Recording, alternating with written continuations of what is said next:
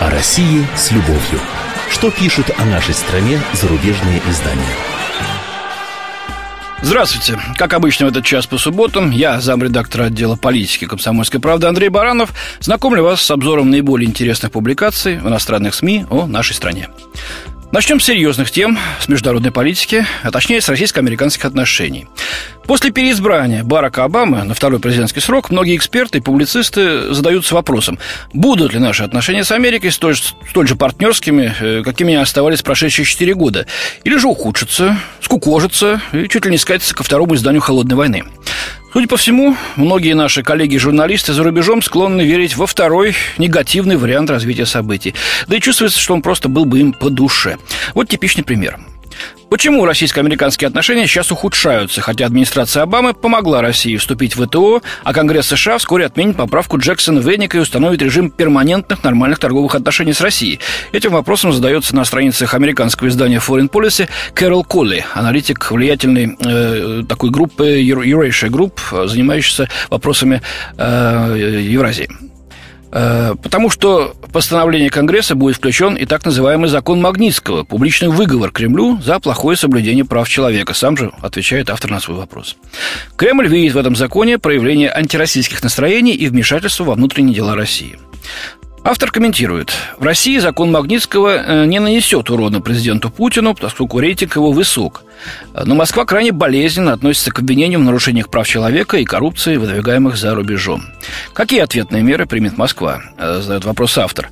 Э, будет составлен черный список американских чиновников, может усилиться давление на американский бизнес в России, думает он. И тут же добавляет, это свидетельствует, что с Россией нельзя иметь дело, как с нормальной демократической страной в западном понимании. И вот Коля дает такой прогноз. В американо-российских отношениях начинается период напряженности и контробвинений. Перезагрузка – хорошая идея, но ее возможности ограничены, так как страны по-прежнему мало доверяют друг другу. Конец цитаты. Ну, а я спрошу со своей стороны, хочет ли, в принципе, нам доверять Вашингтон? Э, похоже, что нет, э, потому что рассматривает Россию как историческую альтернативу своей собственной гегемонии с точки зрения геополитики, прежде всего, конечно, э, с точки зрения ресурсного и военного потенциалов, народного мировоззрения, которое питает собственные амбиции российских лидеров. Все вместе это рассматривается Америкой как угроза ее интересам, обоснованно, кстати, рассматривается, и угроза имперству, мировому лидерству, скажем так. Так что на вечное соперничество мы, пожалуй, что обречены. Ну, если, конечно, наша страна будет усиливаться, двигаясь по пути развития, а не дряхлеть, ну, или если Америка вдруг ослабнет, то пока на это ничто не указывает. Так что бодаться, что называется, придется дальше, и западные аналитики, и умные журналисты, повторюсь, это хорошо чувствуют. Э, поэтому с таким рвением, кстати, они ищут возможность нас лишний раз уязвить, э, поддержать оппозицию Путину. Не потому, что эта оппозиция наша уж доморощенная очень так им нравится, а потому что она объективно ослабляет тот режим, который Запад считает для себя опасным. Ну вот давайте посмотрим, что на этой неделе писали за рубежом э, о тех в России, кто с российской властью, что называется, на контрах. А, Эллен Деспик Попович из французской «Либерасьон» взяла интервью у Гарри Каспарова, чья книга Путин, шах и мат, а? каково название-то, а? гроссмейстерское, э, выходит в Париже эта книга Каспарова. И что же поведал наш гроссмейстер? Да, в общем-то, все то же. Вот что он говорит. Уличные протесты значительно прогрессировали с 2006 года. Раньше люди боялись изменений, поскольку были в целом удовлетворены режимом. Сегодня они боятся изменений, поскольку, по их мнению, это угроза. Однако никто больше ничего не ждет от Путина, утверждает Каспаров. За всех за нас утверждает. А что там дальше он говорит? Ну, режим готовит крупные процессы против демократических сил, понятно. Люди хотят свободы. Все это тоже мы слышим. Как, какую свободу, правда, он не разъясняет. За границу вроде все ездят. В советские времена это было чуть ли не основным требованием, напомню. А вот дальше интереснее и весьма откровенно. Приоритетом является развитие нашей борьбы за границей. Любое конкретное давление, такое как закон Магнитского, могут нанести смертельный удар режиму Путина, считает оппозиционер. Путин не знает, что такое компромисс. Если подчиненные Путина поймут, что он больше не может их защитить, они два раза подумают, прежде чем подчиняться его приказам.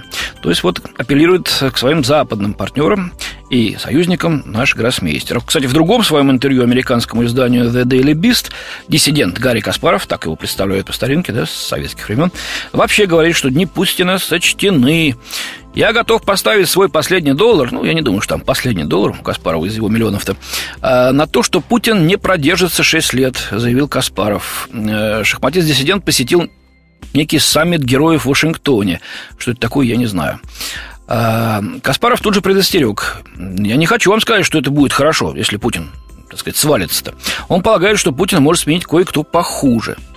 Главнейшая задача оппозиции – как предложить концепцию будущего, продолжал Каспаров. Едва люди осознают, что мы знаем выход из этого тупика, путинский режим развалится в одночасье. А вот знают ли они, кстати говоря. Ну а что делать сейчас оппозиции? Каспаров рекомендует правительству США не впадать в самообман. Никаких доверительных отношений с Путиным, предостерегает он. И вот в этом-то, в общем-то, весь Каспаров. А вот немецкая Франкфуртер Руншау сообщает, что отец гласности и перестройки, бывший президент СССР Михаил Горбачев, тоже выступил с критикой Владимира Путина и премьер-министра страны Дмитрия Медведева заодно. А, критика прозвучала на презентации новой книги первого президента Советского Союза «Наедине с собой». Как полагает, пишет издание 81-летний лауреат Нобелевской премии мира, российские лидеры не дают ответа на вопрос, куда же стремится советск... современное, простите, российское общество. Вот Каспаров э, говорит, что оппозиция должна сказать, куда общество стремится, пока тоже не знает ответа. А Горбачев считает, что и Путин не знает, куда стремиться. Вот хорошо было бы, если бы сам Горбачев честно сказал в 1985 году, когда он пришел к власти в СССР, да, куда он ведет страну. Ведь оказывается, что он всегда был убежденным антикоммунистом, как говорит теперь. Вот. Ну, а что получилось с государством и миллионами его граждан, нас с вами, да, в результате лидерства Горбачева и его перестройки, все знают, говорить не будем. Э, британский Daily Mail пишет, российский президент Владимир Путин подписал новый закон о государственной измене, который, по словам оппонентов, может быть использован для усмирения инакомыслящих и способен поставить под угрозу всех, кто контактирует с иностранцами. По новому закону россияне, работающие на международной организации, действующие против интересов государства, могут быть обвинены в государственной измене – ну, а в Британии, США, Франции, Германии и так далее, что разве не так? Если люди помогают тем, кто действует против интереса государства. А нет, Россия здесь вот особняком, оказывается, стоит. И это попытка вернуться не просто к советским временам, но к сталинской эпохе, когда любой разговор с иностранцем рассматривается как потенциальная угроза государству. Ну вот я сейчас веду передачу «Россия с любовью». Последние несколько раз э, здесь участвовали иностранные журналисты, работающие в Москве, э, со мной э, разговаривали, а я с ними, ну, как видите, сижу у микрофона, а не в тюрьме. Ну, еще до кучи про оппозицию. Фастин Венсан из французского издания «20 минут» утверждает, что после прихода Путина к власти количество репрессивных законов э, увеличивается. Вот некая Зара Муртазалиева, 29-летняя уроженка Чечни, обвиненная в терроризме, кстати говоря, в 2005 году, провела треть своей жизни в исправительной колонии в Патьме, Мордовии, сообщает автор статьи. Молодая девушка обрела свободу два с половиной месяца назад. Она с удивлением обнаруживает, что Россия, Чечня и мир сильно изменились. Грозный, лежавших в руинах, когда она его покидала, сегодня восстановлен, а Москва выросла и похорошела. Но, но, на этом восхищение заканчивается, подчеркивает автор. Атмосфера намного более удушающая, чем раньше. В то время чеченцы были главной мишенью российской власти. Сегодня кто угодно, кто хочет высказать свое мнение, журналист, предприниматель или студент, может подвергнуться преследованиям.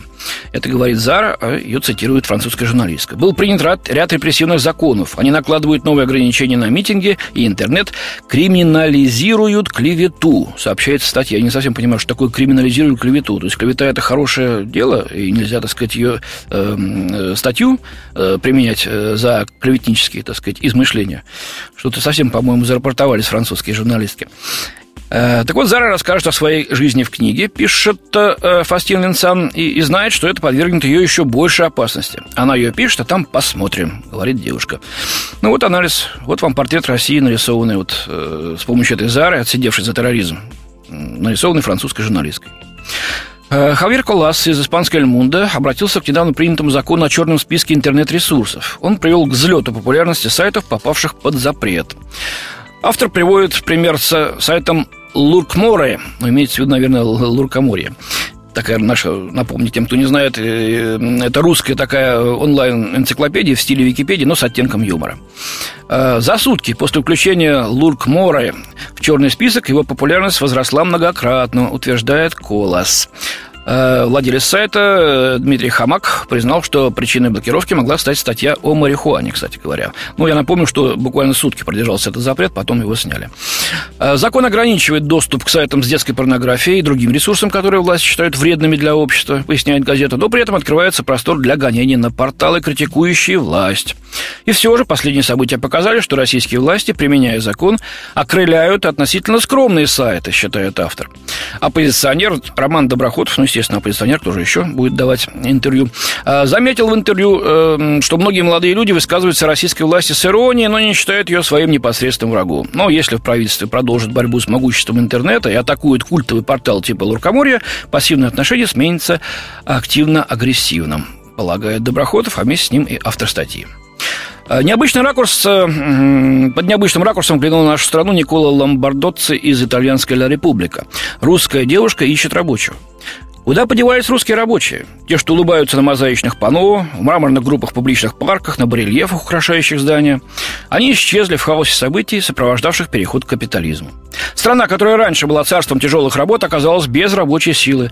Трудно найти парня, который был бы готов надеть на себя рабочую робу. Почти невозможно найти человека, увлеченного своей работой, но самое главное, умеющего его, ее выполнять, пишет журналист. Правительство с большим опозданием пытается исправить ошибку при помощи несколько наивных и малоэффективных методов, полагает э, Ломбардоцци. Э, специальная кампания – это уличные плакаты и реклама на ТВ, направлена на восстановление былого престижа рабочих специальностей. Сексуальные девушки с потухшим взором на плакатах, расклеенных на стенах домов в Москве и по всей России, обращаются с безнадежным призывом. Мне срочно требуется слесарь или столер, каменщик и так далее. Я, кстати, таких не видел. Э, может, вы видели? Может, я что-то пропустил? Э, ну, в общем, пессимистично настроен Ломбардоц и говорит, что восстановить легенду, сначала убив ее, очень трудно. И катастрофа очевидна, даже пребывающие в массовом порядке иммигранты из бывших советских республик не спасают положение. И в завершение о переводе часов. Премьер-министр России Дмитрий Медведев, возможно, и успокоил нервы российских дойных коров, отказавшись от перевода часов. Но это стало стрессом для трейдеров страны, пишет корреспондент британский «Гардиан» Руперт Нит. Медведев принял это решение в прошлом году в связи с жалобами крестьян, что перевод часов нарушает ритм жизни дойных коров. Но с тех пор, как Лондон в прошлом месяце перевел часы на час назад, а Москва не последовала его примеру, объем торгов на российской фондовой бирже снизился на 15%, говорится в статье. Увеличение разницы по времени между Лондоном и Москвой с 3 до 4 часов вредит планам по расширению роли России в мировых финансах. Вот ведь как, а?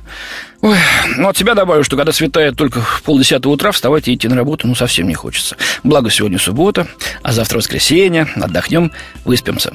У меня на сегодня все. До свидания. В студии был замредактор отдела политики комсомольской правды Андрей Баранов. О России с любовью.